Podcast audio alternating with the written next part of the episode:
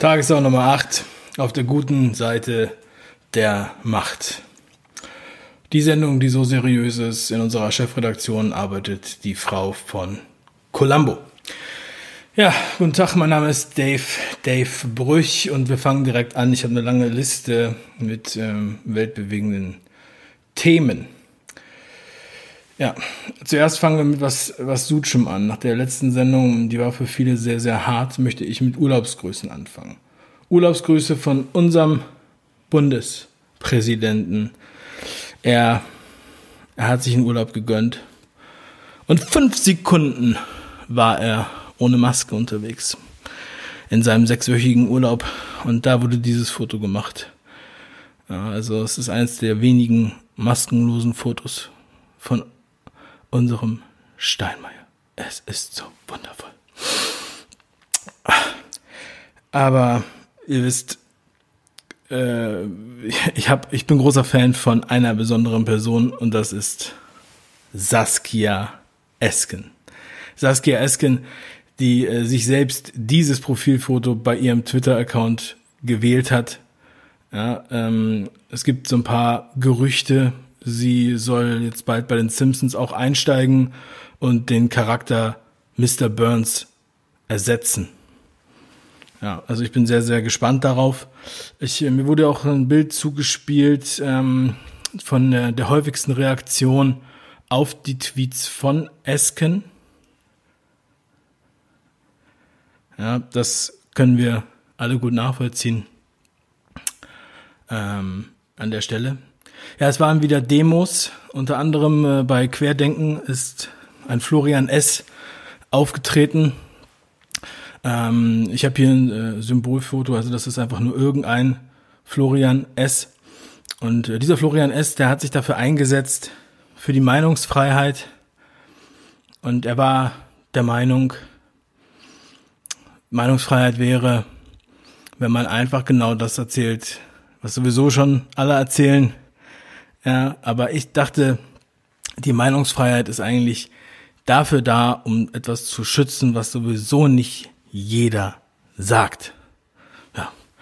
Aber das war nicht das Einzige, was auf den Demos passiert ist. Wir haben auch noch einen äh, sensationellen Menschen, Haupt, also Kriminalhauptkommissar in Hannover, ist hier aufgetreten bei Querdenken in Dortmund und er hat tatsächlich einen Nazi-Vergleich gezogen zu der aktuellen Situation und ähm, war etwas beunruhigt. Er wagte es, von mehr als 20.000 Teilnehmern bei der Demo in Berlin zu sprechen. Er wagte es, von friedlicher Demo zu sprechen. Und ähm, er wagte es, von Remonstration zu sprechen und ja, tat so, als würde hier irgendetwas nicht mit rechten Dingen zugehen. Und wenn man anzweifelt, dass es mit rechten Dingen zugeht, dann wird zu Recht die rechte Keule geschwungen. Ja. Und ähm, die Leitung der Polizeidirektion Hannover hat am Montag, also heute, auf diesen Vorfall reagiert und den Mann vorerst von seinen Dienstgeschäften entbunden. Das ist sehr freundlich formuliert. Die haben auch sehr schnell reagiert. Wer mit der Polizei mal zu tun hatte, der wundert sich, dass das so schnell ging. Normalerweise wartet man zwei Wochen, zum Beispiel wenn man eine Anzeige macht und dann heißt es, wir konnten nichts tun. Aber in diesem Fall wurde sehr, sehr schnell gehandelt. Und ähm, es wird in dem Artikel von der Hatz aber ganz deutlich erwähnt, auch Polizeibeamte stehe das Recht der Meinungsfreiheit zu. Und das finde ich sehr nett. Und äh, das ist auch sehr wichtig. Aber die Beamten müssen sich sowohl in der Freizeit als auch im Dienst zur freiheitlich-demokratischen Grundordnung bekennen und für deren Erhalt eintreten. Das bedeutet übersetzt, dass man natürlich nicht einfach so die Regierung kritisieren darf. Man darf nicht einfach so ähm, Vergleiche anstellen, zum Beispiel mit dem oft gewarnten Dritten Reich während den Anfängen. Man darf sich nicht besonnen auf eine Bühne stellen und darüber sprechen. Aber ich habe, mir wurde von einem Whistleblower da auch etwas zugespielt, denn ähm, es ist in der Tat so, ja, dass Beamte natürlich ein Recht auf Meinungsfreiheit haben, aber bitte mit passender Freizeitmaske auf der Bühne. Hier wiederum ein Symbolfoto. Der Stefan Homburg, den wir auch aus der Hatz kennen, und ähm, also da hier dieses ja diese Zeitung hier, die habe ich ja sogar abonniert wegen dem Homburg. Auf Englisch sagt man übrigens Hats, Hats Plus. Und äh, ja, der Homburg hat was getwittert. Und zwar von Professor Dr. Ulrich Keil, Epidemiologe und früherer Berater der WHO, er kritisiert die deutsche Politik. Er kritisiert die deutsche Politik. Er kritisiert die deutsche Politik. Ja, und sie höre in der Corona-Krise auf zu wenig Stimmen. Und dann ist der Christian, Star-Virologe Drosten, hier auch noch verlinkt. Er verweist auf Fehlprognosen und fordert Beratung durch ein breit aufgestelltes Expertengremium. Ich war schockiert. Ich habe gedacht, das kann doch wohl nicht wahr sein, dass sowas tatsächlich geschieht und gefordert wird. Dass die heilige Regierung der heilige Star-Virologe und alle Verbundenen angezweifelt werden. Aber dann ist mir aufgefallen, der Artikel ist ja von der Taz. ja, das kann nicht ernst gemeint sein. Das war wahrscheinlich nur ein Satireartikel und Stefan Homburg ist da voll drauf reingefallen. Ja, denn äh, scheiß drauf. Gucken wir mal auf die Sonntagsfrage. Hier.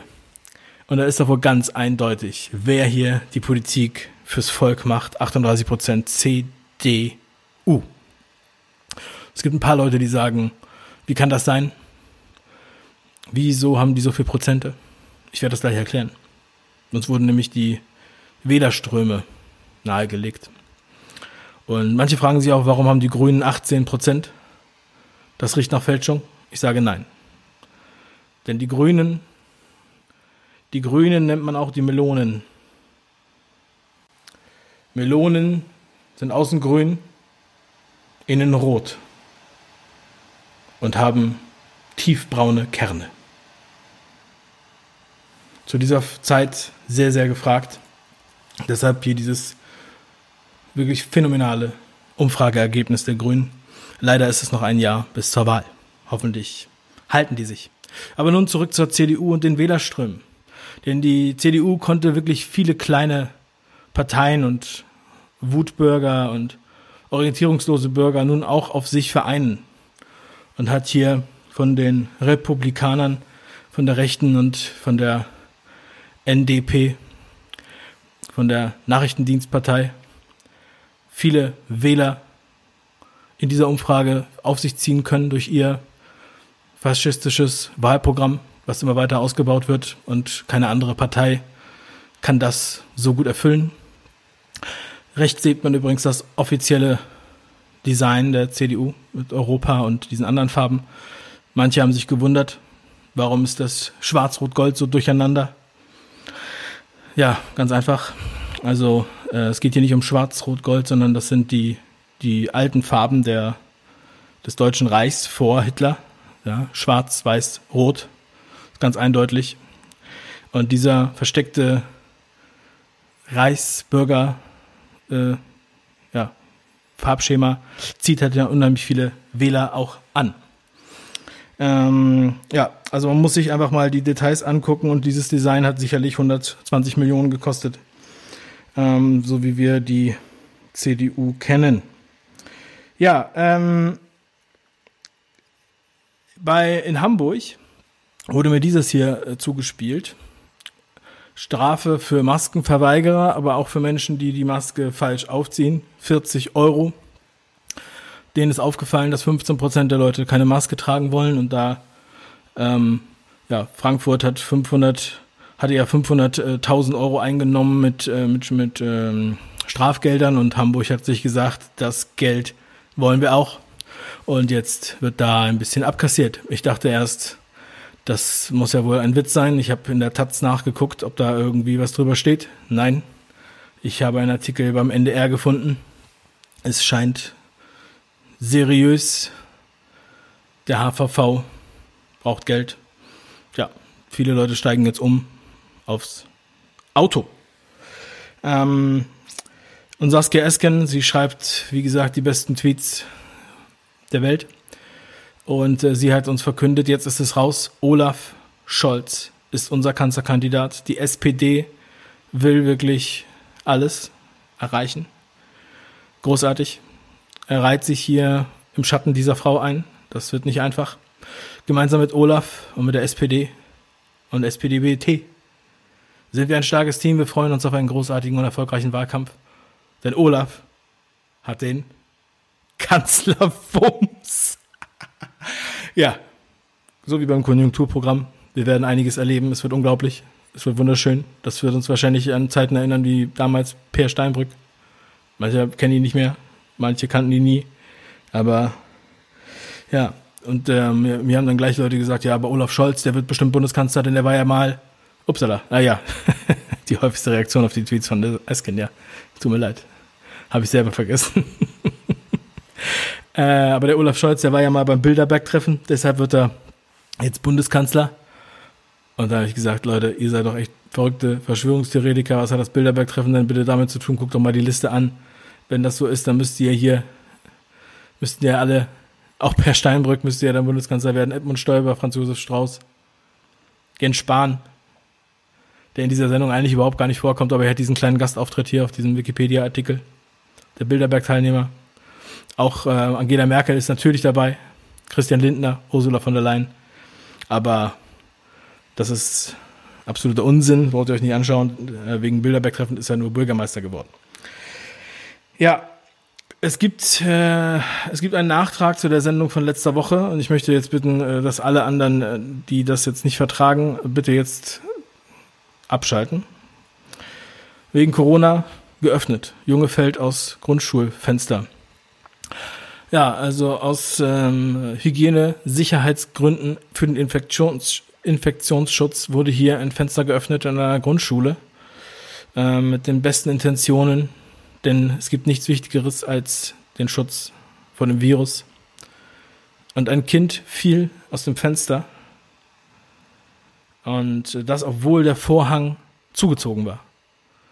Der Vorhang war zugezogen. Das Personal war schockiert. Es konnte sich nicht vorstellen, wie das passieren konnte. Wie konnte das Kind trotz zugezogenem Vorhang herausfallen. Das gleiche Prinzip haben wir beim Maskenschutz. Und ähm, wir erinnern uns vielleicht an den Fallschirmspringer von äh, einer der letzten Sendungen. Tod trotz Maskenschutz. Fallschirmspringer ohne Fallschirm stirbt trotz Maske an Corona. Das verstehen jetzt nur die, die auch alle Sendungen geschaut haben. Also, wenn ihr es verstehen wollt, schaut einfach alle Sendungen. Oder kommt zu den fünf Ideen Freunden. Da werde ich das nochmal erklären. ja, aber ich möchte nicht mit dieser traurigen Meldung, äh, ähm, sondern mit einer wirklich brillanten Meldung möchte ich schließen. Und zwar, privater Sex ist in Nordengland ab sofort strafbar. Es ist strafbar, wenn sich zwei Parteien aus verschiedenen Haushalten in einem Haushalt treffen und dort Sex haben. Ja, Sie dürfen sich allerdings in einem Hotel treffen. Zum Sex. Das ist absolut logisch. Denn in Hotels kann man sich nicht anstecken.